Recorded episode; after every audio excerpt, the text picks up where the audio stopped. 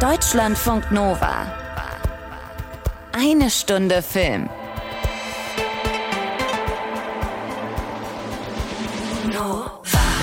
Ohne Tom Westerholt, dafür mit mir, einer sehr verschnupften Anna Wollner und Marilyn Monroe, Anna de Amas, Paul Bäumer, Klaas Renutius, Juan Moreno, Jonas Ney, Elias Mbarek, Michael Bulli Herbig, Sissy Franz und nein, die haben nichts mit Bulli zu tun, Zac Efron und Peter Farrelly. Was? Ihr versteht nur Bahnhof? Okay, es ist vielleicht wirklich ein bisschen viel, deswegen drösel ich das nochmal schnell auf. Dann müssen wir aber wirklich anfangen, denn sonst passen die alle gar nicht in eine Stunde Film rein und Zeit, den Podcast in einen Tag Film um umzubenennen, habe ich leider nicht. Also, von vorne. Anna de Armas aus Knives Out, The Grey Man und dem letzten Bond. Die spielt in Blond Marilyn Monroe. Der ist seit Freitag auf Netflix und ich habe mit ihr und mit Regisseur Andrew Dominic gesprochen.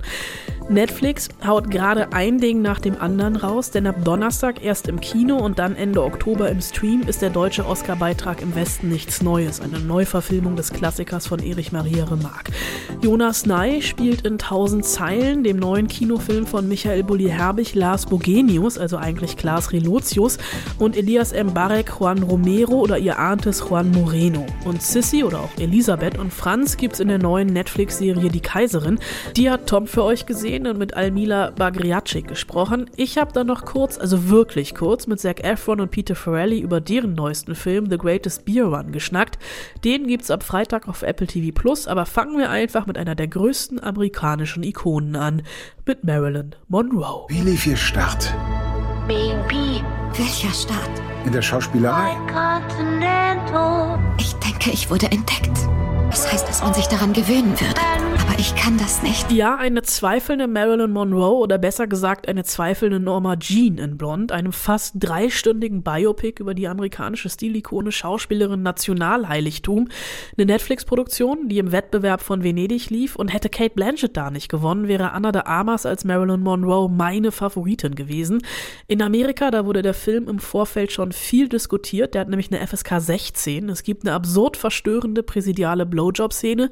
Es gibt viel nackte Haut, aber es gibt vor allem viel Innenleben von Monroe und das meine ich ausnahmsweise auch mal kurz wörtlich, weil wir zwei Abtreibungen aus der Perspektive des Fötus sehen. Aber, und das ahnt ihr vielleicht schon, ist das kein klassisches Biopic von der Wiege bis zur Bahre, sondern eine sehr subjektive Sache. Andrew Dominic, der zehn Jahre an dem Film gearbeitet und hat eine knapp dreistündige Legendenbildung erschaffen. Der Film handelt ihre Schauspielkarriere am Rande ab, beziehungsweise interessiert sich immer dann dafür, wenn es für ihr Seelenleben wichtig war. Es ist sonst so ein Ausloten von Norma Jean, der harten Kindheit mit kranker Mutter und unbekanntem Vater, was ein roter Faden durch den Film ist, diese Daddy-Issues und ein Ausloten von Marilyn Monroe, der gefeierten Schauspielerin, aber vor allem auch dem öffentlichen Star, von dem alle denken, dass sie ihnen gehöre. Marilyn existiert nicht. Aus meiner Garderobe komme, bin ich Norma Jean.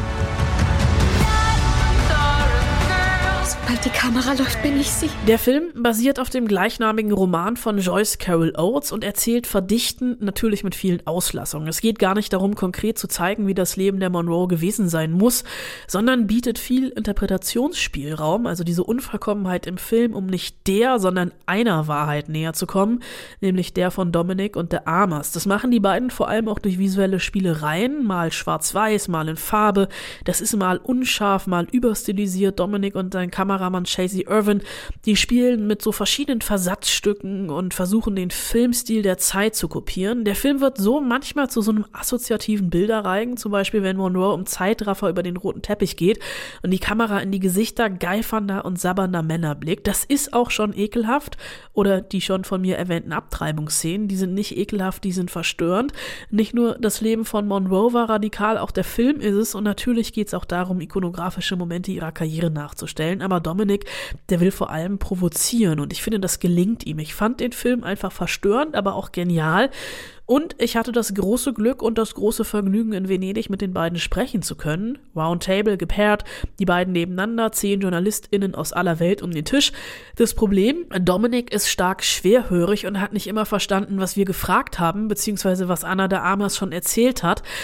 Deswegen gab es die ein oder andere Doppelung und den ein oder anderen Lacher. Ich war von der Amas aber echt beeindruckt im Film und im Interview, denn sie spielt Monroe mit einer großen emotionalen Bandbreite, zerbrechlich, schüchtern, aber auch eben perfekt in ihrer Rolle auf dem roten Teppich. Und das liegt vor allem auch daran, hat sie erzählt, dass beide die gleiche Voraussetzung hätten. She's a woman. I'm a woman. The same age. Same industry, same thing. I can connect easily. You just, you know, if, that's my job to understand humans and, and what they yeah. do and what they feel and what they. And if you if you look from the outside, one is American, one is Cuban. What can they have possibly in common? More than you think, because there is a struggle. We all have a childhood. We all have parents. We all have dreams and things that we want to do when we get old. Um, stuff happens in life, and you, you know find horrible people along the way. And if you put the movie star aside, She's yeah. just a girl like me. Beide sind Frauen, beide haben das gleiche Alter, beide äh, arbeiten in der gleichen Industrie, wenn auch unter anderen Umständen. Das hat schon mal geholfen und Marilyn Monroe in Anführungsstrichen kennenzulernen,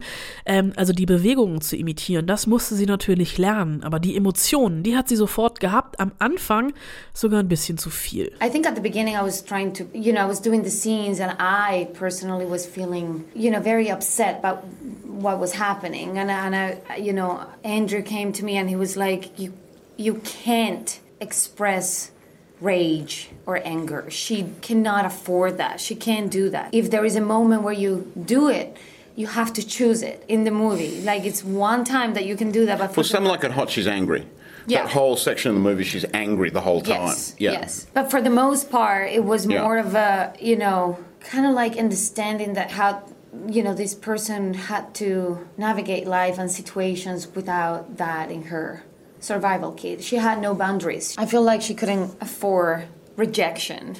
She needed to be loved and be rescued and be, you know, taken care of. We were very specific in the scenes that we had to recreate and, and you know, we wanted to be very detailed and honor her in that sense, but also at the same time in the scenes where doing Norma, it was about Norma Jean, there was more kind of like freedom and room to explore what she was feeling and anything was possible, anything was valid. Da hinzukommen, das war gar nicht so einfach, vor allem sich selbst dabei nicht aus den Augen zu verlieren. It was so emotional for me, like it took so much of myself like every day for 9 weeks that my own feelings and exhaustion and everything would kind of like blend with exactly what the character was going through and just be even more open about it if possible and just go farther with it and just push more because the movie is about what she's feeling. The audience feels the way she feels. The strongest connection that you ha- the audience has with the film is what she's feeling and what she's thinking. So I felt like all the, her emotions had to be very under the skin, like very palpable. You know, I knew I had to go there. He pushed me to go there, and yeah. and it yeah. was very, you know, it was a lot, but it was incredible to experience that, to to do yeah. that. Is is the kind of work that actors don't get very often is the kind of opportunity that you get to like put yourself there and just go with it and, and do it and be fearless and just feel whatever comes. Dominic hatte De Amas vor Jahren in einem spanischen Horrorfilm gesehen, in Knock Knock, und es war ihm sofort klar, dass er seine Marilyn gefunden hat, auch wenn De Amas damals noch kein Wort Englisch gesprochen hat. Mittlerweile ist sie eines der biggest things in Hollywood, absolut zu Recht, wie ich finde, und nicht, weil sie mal eine Zeit lang mit Ben Affleck liiert war. Aber in einer Sache hat das geholfen. Sie kennt nämlich Paparazzi, sie kennt das Star Dasein, das natürlich etwas anders war als damals. Well, I think some things have changed, some something haven't. I do have a choice. I make my choices. I decide what I want to do. Um, how much I want to give of myself. How much I want to, you know, keep private. I own my my body, and it's. Uh, I feel it's, it's it's different. It's different. I think she didn't have the same luxury. She tried. Mm-hmm. She tried. You know, like I said, it was hard for her to also set boundaries too, and also she was in a different moment in time in that in the industry, and it was way harder. Than it is right now. Das klingt schon mal positiv, denn Ruhm, das kennt der Amas und das kannte Marilyn Monroe, hat bzw. hatte auch Schattenseiten. I feel like there is a, this hunger or something for fame now without understanding what it means and the consequences of that and you know what that brings into your life too and there's so much exposure i feel like back then it's something that happened to her i don't think she ever thought that she was going to become this person that you know I, I, I think you disagree I disagree. The, the thing about her was she was self-created. The studio didn't push her. Do you know what I mean? Like Zanuck hated her. What she used to do was she she cultivated photographers. She would always get photographers to take pictures of her, and she became like a like a pin-up girl or a girl was in magazines all the time. And she started getting fan mail, you know. And then the studio had to sort of pay attention to her because she generated her own her own interest in herself, you know. And then they had to work out what to do with her. They tried to make her into like a femme fatale, you know, in Niagara. That didn't work, sort of castrating female. And then it was Howard Hawks who basically said, no, this girl's like ice cream. I mean, at a certain point, the machine takes over. But I definitely think um, she was the person who really pushed it. she wanted to be taken seriously she wanted Yeah. to be a serious actress Anna de Armas ist das. In Blond spielt sie Marilyn Monroe, der ist seit Freitag auf Netflix. So, und wie kommen wir jetzt von da nach hier? Mir fehlt Tom, der Meister absurder Überleitung. Machen wir einfach das Naheliegendste, nämlich Netflix. Die haben nämlich noch einen Film diese Woche, bringen den aber ganz ungewohnt erstmal ins Kino, bevor er dann Ende Oktober im Netz landet. Im Westen nichts Neues. Der deutsche Oscar-Beitrag, was noch nicht heißt, dass er auch nominiert wird, sondern lediglich von Deutschland eingereicht wird, erst auf der Longlist landet und dann vielleicht auf der Shortlist. Wichtig, das vergessen viele. Bei Im Westen nichts Neues könnte bzw. sollte sogar bei euch was klingeln. Das ist eine Romanverfilmung von einem Buch, das lange Pflichtlektüre in der Schule war. Erich Maria Remarque erzählt von Paul Bäumer, einem jungen Gymnasiasten, der dank seiner patriotischen Reden seines Lehrers mit der ganzen Klasse freiwillig als Soldat im Ersten Weltkrieg an die Front geht. Es gab schon mehrere Verfilmungen, eine von 1930, die hat sogar zwei Oscars bekommen damals. Jetzt eine Neuauflage mit Felix Kämmerer, einem Wiener Burgschauspieler, Edin Hasanovic, Albrecht Schuch und Daniel Brühl.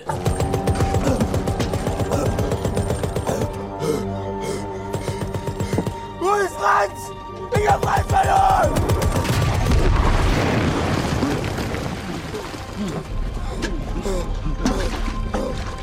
Kaczynski! MG sich an zurückziehen! Wir verlieren uns in den Gesack! Zwei Kilometer nordöstlich! Ich vermisse meine Kameraden im! Die Brutalität des Krieges aus der Sicht von Paul Bäumer. Es ist übrigens Absicht, dass man hier nicht alles versteht, weil es an der Front einfach laut war. Gespielt vom überragenden Felix Kämmerer, der als junger Mann an die Westfront kommt, als Schüler und bei seiner freiwilligen Einberufung sich noch gefreut hat auf das große Abenteuer Krieg und dann an vorderster Frontlinie lernen muss, was das wirklich heißt. Und nein, es ist kein Spiel.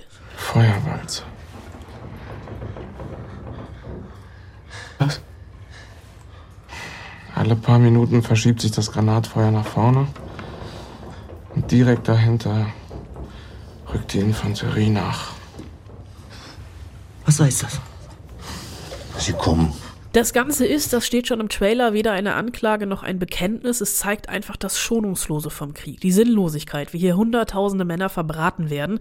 Der Film ist dreckig, schmutzig, brutal. Wir sehen teilweise minutenlange Nahkampfszenen, das Blut spritzt auf die Kamera, überall ist Schlamm.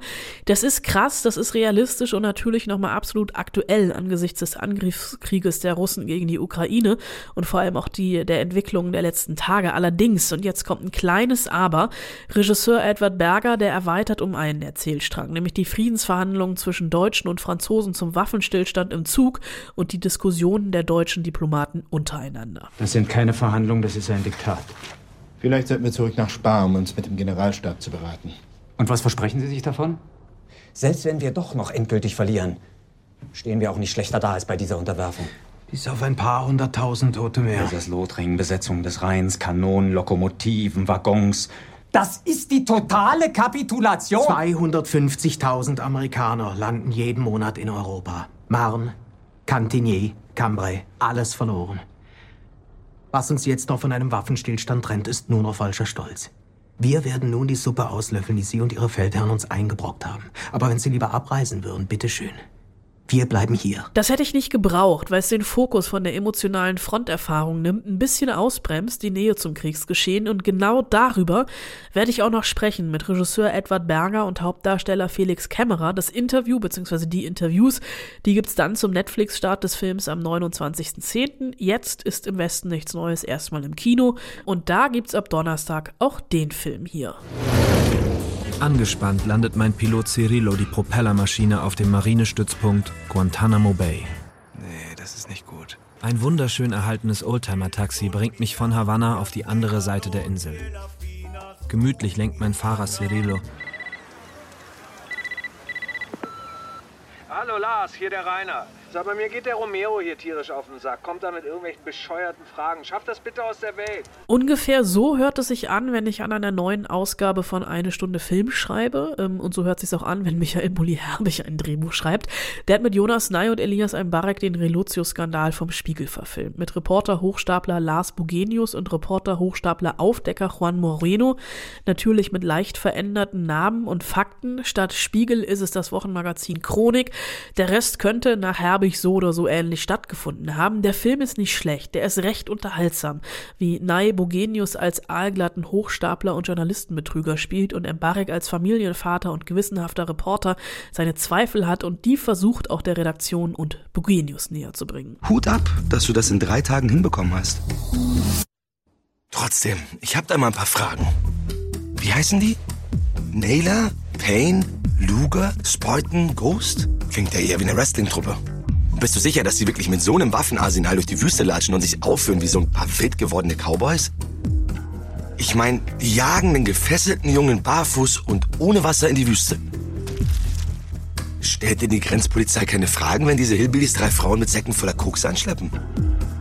Haben die in der Wüste überhaupt Internet? Ich frage nur wegen der Trump-Videos. Mein Problem, was ich mit tausend Zeilen habe, ich habe keine Ahnung, wen das interessieren soll. Wer den Fall damals verfolgt hat, so wie ich, der lernt absolut nichts Neues, weil Herbig erstmal nur reproduziert, aber nicht interpretiert und aus dem Ganzen so eine private Fehde macht und es es nicht ins größere Licht rückt und sich mal dem strukturellen Problem in Redaktionen widmet. Natürlich ist es ein Hochstaplerfilm, davon ist das Kino voll, aber es ist eben kein Wolf of Wall Street oder Catch Me If You Can, auch wenn Herbig immer mal wieder mit dem Brechen der vierten Wand etc. versucht, mit stilistischen Mitteln und mit Wahrheiten zu spielen. Um es kurz zu machen, mich hat der Film etwas ratlos hinterlassen, weil er als Satire nicht bissig genug ist und als reines Nacherzählen des Skandals die falschen Schwerpunkte setzt. Macht euch gerne selbst ein Bild oder eben auch nicht. 1000 Zeilen ist ab Donnerstag im Kino. Und ja, falls ihr keinen Bock habt, das Haus zu verlassen, wird ja immer noch Herbst, hat Tom jetzt noch was für euch auf Netflix. Also der Tom, der in meiner zweiten Woche allein zu Hause noch immer am Strand liegt und sich nicht bewegt, soweit ich das von hier über die Webcam sehen kann, von der er natürlich nichts weiß. Hoheitlich sieht's da auf der Insel aus. Mein Leid sei ihm gewiss, aber wie schon die letzte Woche, er hat uns ja was dagelassen. Diese Woche eine Serie, und zwar eine, da werden manche von euch zucken. Es ist eine Serie, in der eine gewisse Elisabeth aus Possenhofen und ein Franz Josef aus Schönbrunn die zentralen Rollen spielen, bei uns besser bekannt als Sissy und Kaiser Franz. Kein Grund auf Pause zu drücken oder vorzuspulen, mein Tom. Diese neue Netflix-Serie hat mit der Filmtrilogie aus den 50er und 60er Jahren und mit Romy Schneider fast nichts mehr zu tun. Ja, das stimmt auffallend, zumindest soweit ich mich aus dem warmen griechischen Sand in der Sonne liegend mit den Füßen im Meer daran zurückerinnern kann muckelige 30 Grad hier tagsüber. Ich könnte auch noch ein paar Wellen vom Strand einspielen, aber das, liebe Anne, erspare ich dir und euch an dieser Stelle. Also, zurück zu Sissi und der Kaiserin. Ich würde sagen, lediglich die wichtigen Figuren der Geschichte sind natürlich immer noch dieselben. Also es gibt Elisabeth, genannt Sissi. Es gibt ihre Schwester Helene, genannt Nene. Es gibt deren Mutter, Herzogin Ludovica von Bayern, gespielt übrigens von Jördis Triebel. Es gibt Franz Josef, den jungen Kaiser von Österreich-Ungarn und auch dessen Mutter Erzherzogin Sophie. Aber der Ton hier ist ein komplett anderer als in der mega verkitschten royalen Urstory von 1955. Niemals kannst du eine Kaiserin sein. Du wirst ihn ruinieren. So, das ist mal alles hier eine Spur düsterer, deutlich ernster und nicht die angeblich große romantische Liebe zwischen Sissi und Franz steht hier im Vordergrund, die nämlich bei allem Romy Schneider Karl-Heinz Böhmkitsch auch in Wirklichkeit keine so richtige war. Bei Franz war es damals der 23. Geburtstag, auf dem er Nene und Sissy kennengelernt hatte. Nene sollte er eigentlich heiraten, das war ein Deal ihrer beider Mütter, die ja wie bekannt Schwestern waren. Nicht bekannt? Ja, Sissy und Franz waren Cousin und Cousine und zwar ersten Grades. Franz, der zum Erhalt der Monarchie mit 23 endlich mal nach Meinung seiner Mutter einen Thronfolger in die Welt setzen sollte, fand dann aber nicht Helene, sondern die damals gerade erst 15-jährige Elisabeth ansprechender. Und selbst für 1853 finde ich das ehrlich gesagt einigermaßen bedrückend bis heute. 23 und 15. Ein Jahr später dann mit 24 und 16 die Hochzeit. Das ist jetzt auch alles in dieser neuen Netflix-Serie zu sehen, aber anders. Da war nichts mit großer Romantik. Elisabeth, kleines Beispiel, musste damals vor der Hochzeitsnacht noch zum Reinheitscheck. Das ist kein Witz. Ein schmieriger Hofarzt und der Priester, Kardinal oder was auch immer, haben ihr da zur Überprüfung ernsthaft zwischen die Beine geguckt, ob auch alles unversehrt ist. Also wirklich richtig widerliche Sitten und Bräuche. Es gab Protokolle abzuarbeiten, die das vorgesehen haben. Da wurde nicht geturtelt. Da sollte sich wie in einer Kaiserzucht anständig vermehrt werden. Wir schaffen das. Zusammen. Sissi immer unter permanenter Aufsicht von zig Hofdamen mit zig Funktionen. Der junge Franz damals in den 1850ern am Rande eines Kriegs Österreich-Ungarns mit den Franzosen und den Russen. Jeder Berater sagt ihm irgendwas anderes. Das war außenpolitisch höchst prekär. Und innenpolitisch ist ihm das Volk verreckt. Es gab eine gigantische Arbeitslosigkeit. Wer Arbeit hatte in den jungen Jahren der industriellen Revolution, wurde gnadenlos ausgebeutet. Gewerkschaften gab's noch keine. Also 80 Stunden Woche Malochen für ein kantentrockenes Brot. Das Volk vor den Toren des pompösen Schlosses Schönbrunn war am Verhungern. Da setzt die Kaiserin mit einem für Sissi wirklich neuen Ansatz an. Diese Serie zeigt die Armut außerhalb des Schlosses und verknüpft sie mit dem unfassbaren Pomp und Wohlstand im Schloss. Denn der jungen österreichischen Revolution gelingt es hier, eine ja quasi Schläferin am Hof unterzubringen, eine gewisse Leontine von Apafi. Angeblich adelig, war aber nur Hausmädchen bei den Apafis, kennt also daher die Etikette und schafft es bis in die engste Hofdamenriege um Sissi herum. Das ist der spannende Teil dieses Fiction-Plots. Was zwischen diesen beiden jungen Frauen passiert, die sich immer näher kommen. Und Leontine ist daher auch die spannendste Figur in der gesamten Story, weil sie eben beide Seiten sieht und miteinander vereint. Die, also die Story kommt bildgewaltig daher, da hat Netflix an nichts gespart. Die Bilder sind absolut kaiserlich, auch die in den österreichischen Slums, anders kann man es nicht nennen. Es sieht natürlich alles irgendwo auch ein bisschen aus wie äh, Bridgerton trifft auf die Tudors. Bisschen weniger nackte Haut wäre auch okay gewesen. Paar Kleider weniger, die aussehen wie ein Best of Dior und Chanel 1960 bis heute, aber hey. Gespannt bin ich, wie das Publikum Devrim Lingnau als Sissy annehmen wird, denn die Schauspielerin ist einfach mal 24 und das sieht man auch. Also zumindest, dass sie definitiv keine 15, auch keine 18 ist. Sie sieht halt aus wie eine junge Frau Anfang 20 und wirkt damit hier auch kaum jünger als Franz, dessen Darsteller Philipp François 28 ist und dessen Debütrolle dieser Kaiser hier übrigens ist.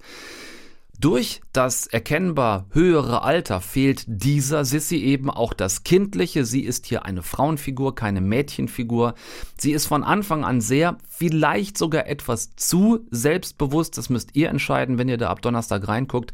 Mich hat's nicht rausgehauen, ich bin aber durchaus drüber gestolpert. Sissy! Ich will selbst über mein Leben bestimmen. Niemand wartet auf ein Mädchen wie dich. Da draußen muss es noch etwas anderes geben sechs Folgen hat die Staffel. Die ersten drei waren was zum Durchhalten.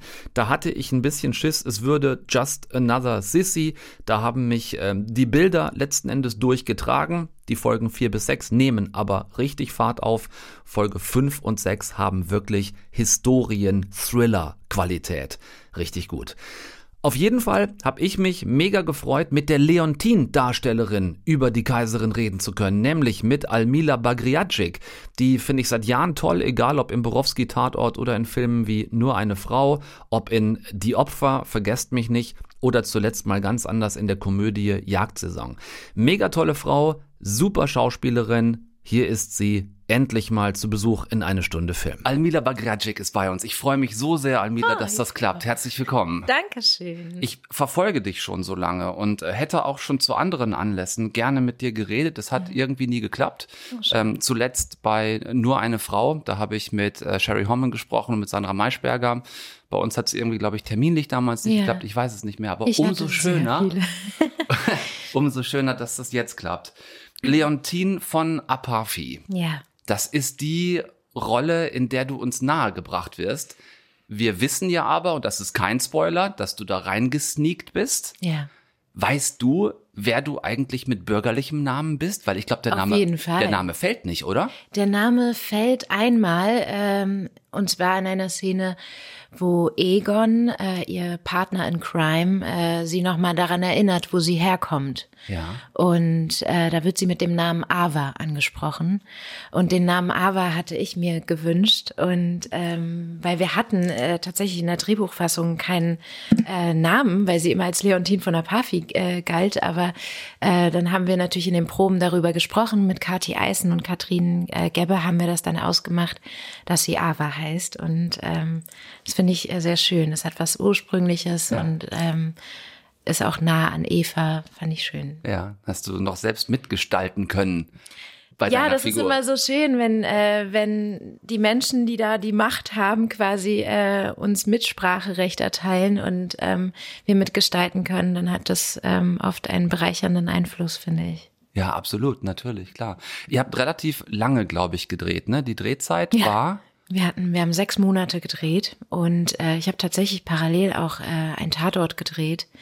Und das war ähm, eine ganz besondere Erfahrung für mich, weil das Projekt für mich auch äh, am Anfang auf der Kippe stand, äh, aufgrund von äh, so vielen Dreharbeiten. Und äh, ich wollte es aber um jeden Preis und habe das auch immer wieder kommuniziert und dachte, ihr müsst mir jetzt einfach vertrauen, dass ich das schaffe und ich schaffe das. Und äh, bin dann so angetreten ähm, und es hat geklappt. Es hat, war sehr viel harte Arbeit für alle von uns, äh, Ja. auch für die Produktion, das alles zu koordinieren mit dem anderen Dreh und so. Na klar. Aber ähm, es war, also man hat sich sehr gut um mich gekümmert. Ich hatte einen Fahrer und bin quasi vom Tatort-Set nach den Dreharbeiten ins Auto gestiegen, habe im Auto geschlafen, sieben Stunden von Kiel nach Bamberg gefahren und dann am Set aufgewacht und da weitergearbeitet. Mei. Und das war, das war schon eine Herausforderung, aber es, das war es mir wert. Und als ich dann das Endergebnis gesehen habe, ähm, hatte ich wirklich Gänsehaut, weil ich dachte, wow, es ist so schön zu sehen, dass es sich gelohnt hat. Ich finde das mega spannend. Also auch wenn es beim Borowski eine wiederkehrende Rolle ist, die du Ja. natürlich schon kennst, Ja. die du wahrscheinlich relativ einfach an- und ausschnipsen kannst. Nimm uns da trotzdem mal kurz mit hin. Was macht das mit dir als Schauspielerin, wenn du Ja. diese, also von dieser Kieler äh, Crime-Scene-Welt switchen musst in die 1850er, in dieses pompöse äh, Schloss? Ähm, das Schöne war, dass wir eine intensive Probenzeit hatten für die Kaiserin und auch ähm, mit Giles Foreman äh, gearbeitet haben, unserem Coach. Äh, dadurch war Leontine beziehungsweise Ava für mich auch festgelegt und ich wusste ganz genau, wie ich sie spielen muss. Ähm, und wie du ja gesagt hast, Mila Shahin ähm, kenne ich auch auswendig. Und das Einzige, was dann schwierig war, war zwischen diesen Rollen selber stattzufinden. Äh, das hat mir in der Zeit bisschen gefehlt. Ähm, aber das ging ja auch nur einen Monat, diese Überschneidung. Und äh, die anderen fünf Monate war ich komplett auf die Kaiserin fokussiert, quasi. Ist am Ende die Almila ein bisschen kurz gekommen in der ja, Zeit. ein bisschen auf Ja. jeden Fall. Es ist eine ganz besondere Beziehung, die äh, Leontine zu Sissy hat, Mhm. ähm, die es so ja in der Form nicht gegeben hat, nicht hätte geben können. Das weiß man nicht genau. Äh, man sagt ja auch, dass ähm, Elisabeth auch immer ein Herz äh, für andere Kulturen hatte und äh, sehr interessiert war auch äh, an Ungarn und ähm, und deswegen ähm, es gibt keine Anekdote oder mhm. keine wahre Begebenheit in der Hinsicht, aber äh, man kann sich ja ein bisschen von der Realität inspirieren lassen und dann etwas Neues kreieren und das haben wir versucht und als ich das Drehbuch gelesen habe, äh, war ich auch, war für mich ganz klar, wenn ich jemanden spiele, dann möchte ich Leontine von der Buffy spielen. Ja. Ähm, und die Stimme vom Volk sein und das war mir sehr, sehr wichtig und das Schöne mit Davidem ist, dass wir ich glaube, vor sechs Jahren oder so zusammen unter Verdacht mit Santa Berger gedreht haben. Und da hat sie meine Schwester gespielt. Und äh, dadurch hatten wir schon so eine Bindung. Und da hat sie auch die Hauptrolle gespielt und ich äh, habe die Nebenrolle äh, gespielt. Und äh, wir haben uns halt, äh, wir sind uns halt näher gekommen und haben halt schon so ein Bonding gehabt, mhm. womit wir dann weitermachen konnten. Mhm. Und beim Casting äh, konnte man das wiederbeleben und es war sofort klar, dass diese Menschen eine Anziehung haben, die man erzählen kann. Wichtiger Punkt, den du äh, eben selbst genannt hast. Es ist quasi die erste Sissy-Verfilmung, von denen es jetzt ja wirklich gerade auch noch kumulierend mhm so viele gibt. Wir hatten Vicky Kriebs gerade im Kino in Corsage, mhm. dann die äh, RTL Sissy Serie mit Yannick Schümann, dann jetzt eure auf Netflix. Mhm. Aber es ist die erste Serie, die ähm, so deutlich auch die Sicht und die Situation des Volkes im Blick hat ähm, bei all dem, was über Sissy schon verfilmt worden ist und wo auch immer ein großer Anteil an äh, Fiction dabei gewesen mhm. ist, wie tief hast du dich in die Recherche gestürzt, wie die Situation damals am österreichischen Hof wirklich gewesen ist? Also wir haben auf jeden Fall auch Quellmaterial bekommen, äh, was wir uns durchlesen konnten. Aber mir war es wichtig, ähm, dadurch, dass es ja meine Rolle so noch nicht gab, äh, mich nicht zu sehr festzulegen, sondern ähm, unser Drehbuch zu verwirklichen. Mhm. Und ähm, als Underdog selber äh, habe ich natürlich immer ein Herz für die äh, Stimme des Volkes und ähm, und ich finde, dass äh, in unserem Projekt die politische Situation ähm, am meisten rausgearbeitet wurde. Und das finde ich halt wahnsinnig wichtig und auch unfassbar spannend. Auch wenn, wenn man äh, diese, dieses Pompöse äh, mit, dieser, mit diesem Untergrund und äh, dieser Welt äh, aufeinander prallen lässt, dann, dann hast du halt eine Realität erschaffen, die, die einfach noch viel bessere Geschichten erzählt als die Fiktion, die man sich dazu dicht äh, erfinden könnte. Du hast zum einen eine andere Fallhöhe, das ist ganz klar. Ja. Du hast aber auch zum ersten Mal in einem Sissi-Zusammenhang diese Schere zwischen Arm und Reich so deutlich, ja. die ja dann auch plötzlich wieder was ganz Aktuelles kriegt. Total. Ich finde äh, sowieso, also nicht, weil ich unser Projekt loben möchte, aber so eine interessante Sissy-Verfilmung habe ich auch noch nie gesehen. Und äh, auch David, wie sie diese Rolle verkörpert, ist für mich wahnsinnig spannend und interessant. Ähm, und da mitzuwirken mit unseren Hauptdarstellern, also da ein Teil davon zu sein, ähm, ist für mich, also rührt mich total und ich bin wahnsinnig stolz darüber, äh, dass ich da mitmachen durfte. Ich glaube, dass das eine Verfilmung ist bei euch, die sehr polarisieren wird. Ich glaube, es gibt Leute, die da sehr drauf anspringen, auf die Machart. Und auch, aber auch die Frauenfiguren. Weil, also man ja. sieht auch, wie viel äh, die Frauen ähm, lenken und wie sie die Züge in der Hand haben. Ja. Und ähm, wie man halt immer über Bande spielen musste damals. Ja. Ähm, und heute kommen wir halt eher auch wirklich zu Wort, und mhm. zwar über den direkten Weg.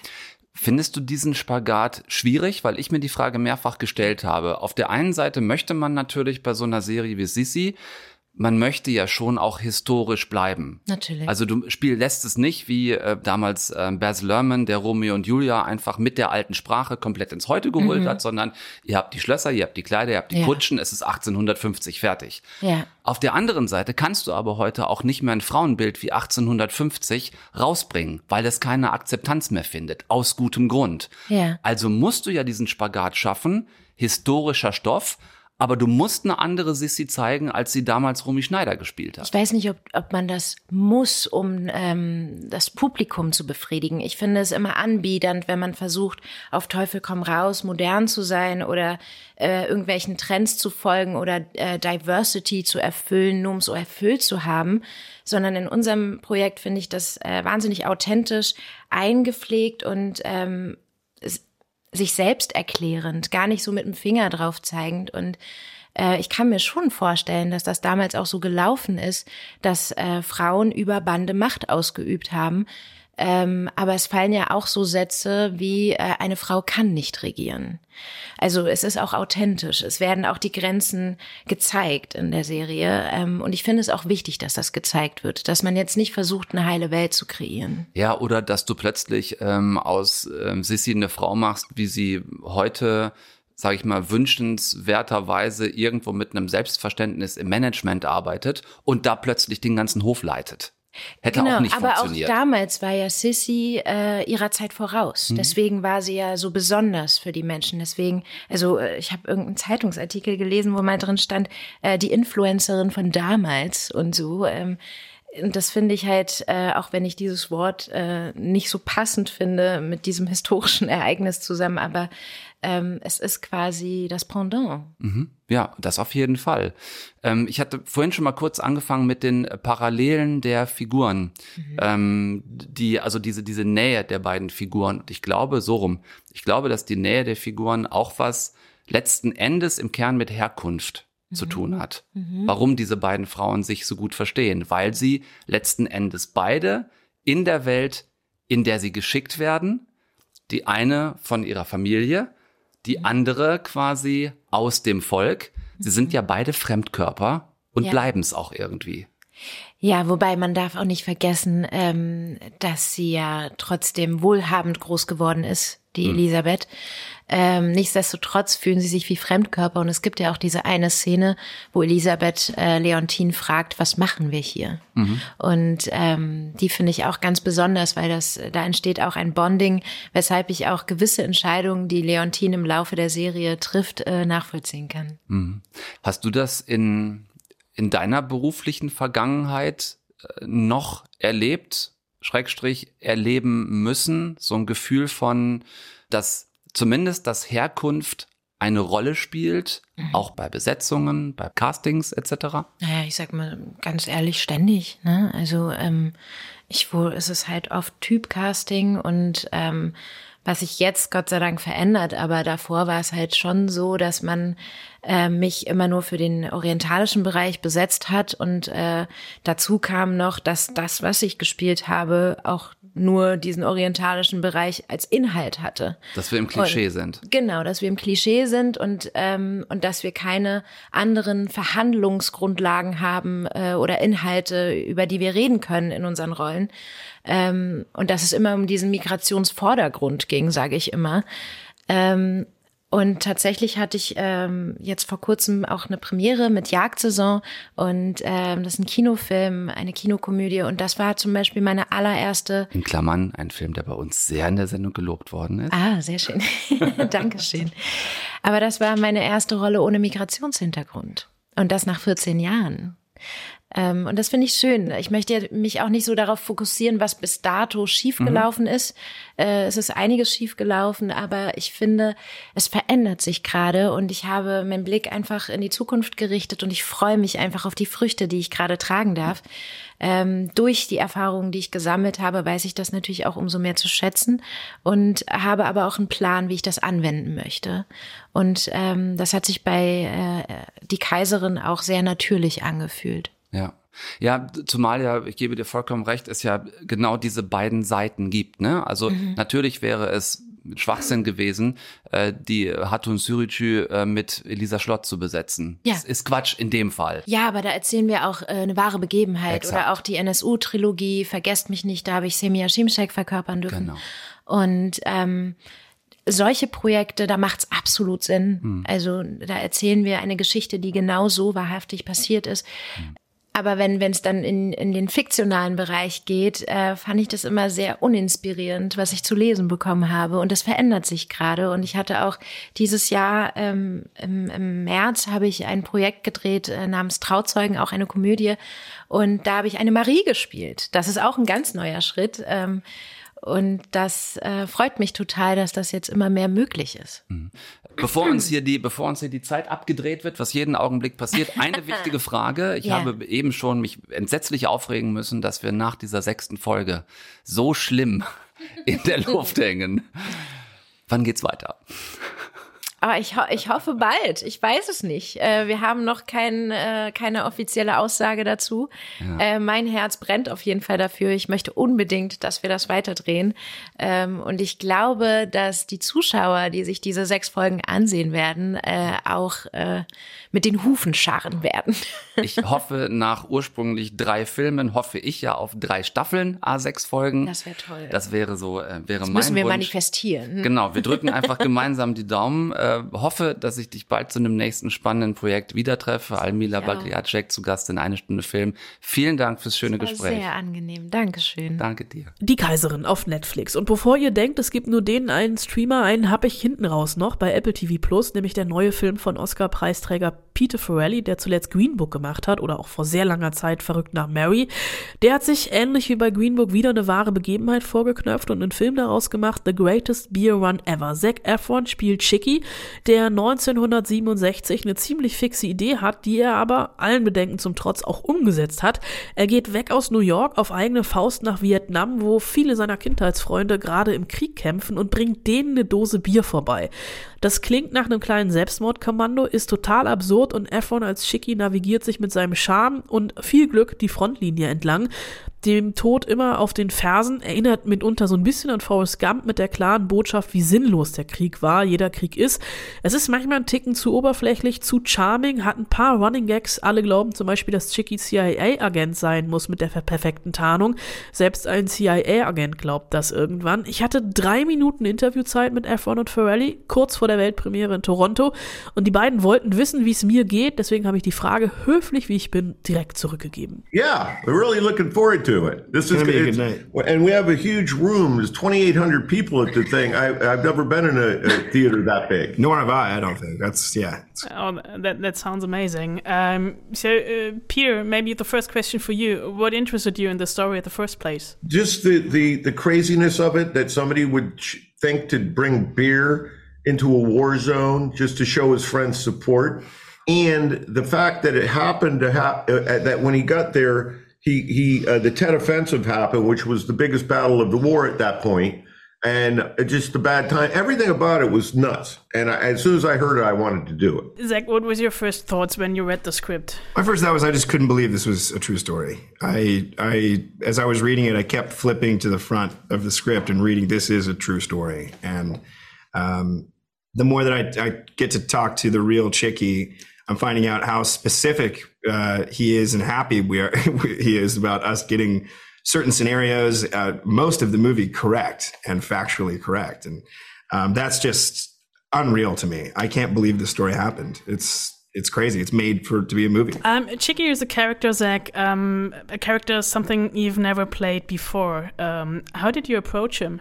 I Chicky has he's all heart. You know, he he. Um, I sort of could put when I put myself in his shoes and thought about the position he was in, New York, and sort of just being stuck at home in a small neighborhood and hearing news from afar that uh, that the war is, you know, not going the way that we all wanted to, and sort of people down uh, downplaying it and and talking negatively on our war efforts and soldiers. And his friends are meanwhile out there fighting and dying uh, for them. It's a very confusing situation, and I could relate to you know how sad and confused he must have felt and frustrated.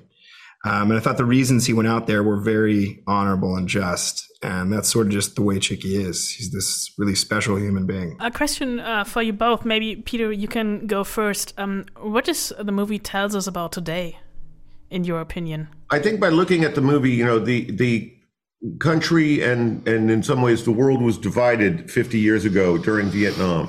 And as we are today, at least in the United States, there's a huge divide. And ultimately, we came to an agreement on Vietnam, what had happened, and it was not a good war.